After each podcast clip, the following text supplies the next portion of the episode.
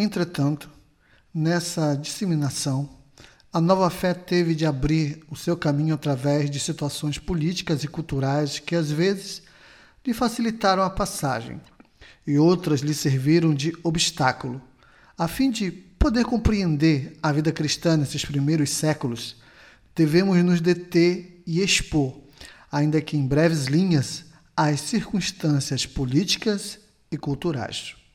O Império Romano havia dado à bacia do Mediterrâneo uma unidade política nunca visto antes.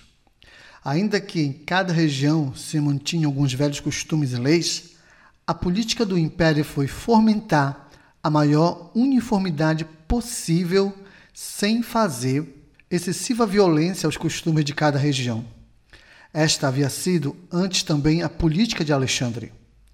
Em ambos os casos, o êxito foi notável, pois pouco a pouco se foi criando a base comum que perdura até os nossos dias. Essa base comum, tanto política como culturalmente, foi de enorme importância para o cristianismo dos primeiros séculos.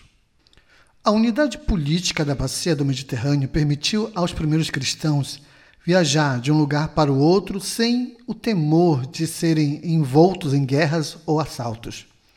De fato, ao ler acerca das viagens de Paulo, vemos que o grande perigo da navegação naquele tempo, naquela época, era as tempestades. Uns séculos antes, os piratas que infestavam o Mediterrâneo eram muito mais terríveis do que qualquer tempestade. Os caminhos romanos, que uniam até as mais distantes províncias, e alguns dos quais ainda existem, não foram alheio aos pés dos cristãos que iam de um lugar para o outro, levando a mensagem da redenção em Jesus Cristo.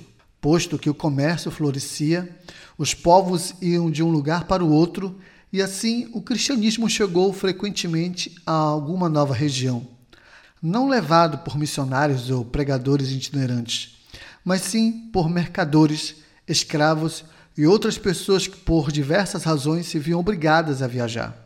E nesse sentido, as condições políticas da época foram benéficas para a disseminação da nova fé. Mas também houve outros aspectos dessa situação que serviram de desafio e ameaça aos primeiros cristãos, já que o império intentava alcançar a maior uniformidade possível entre os seus súditos de diversas origens. Parte da política imperial consistia em fomentar a uniformidade religiosa.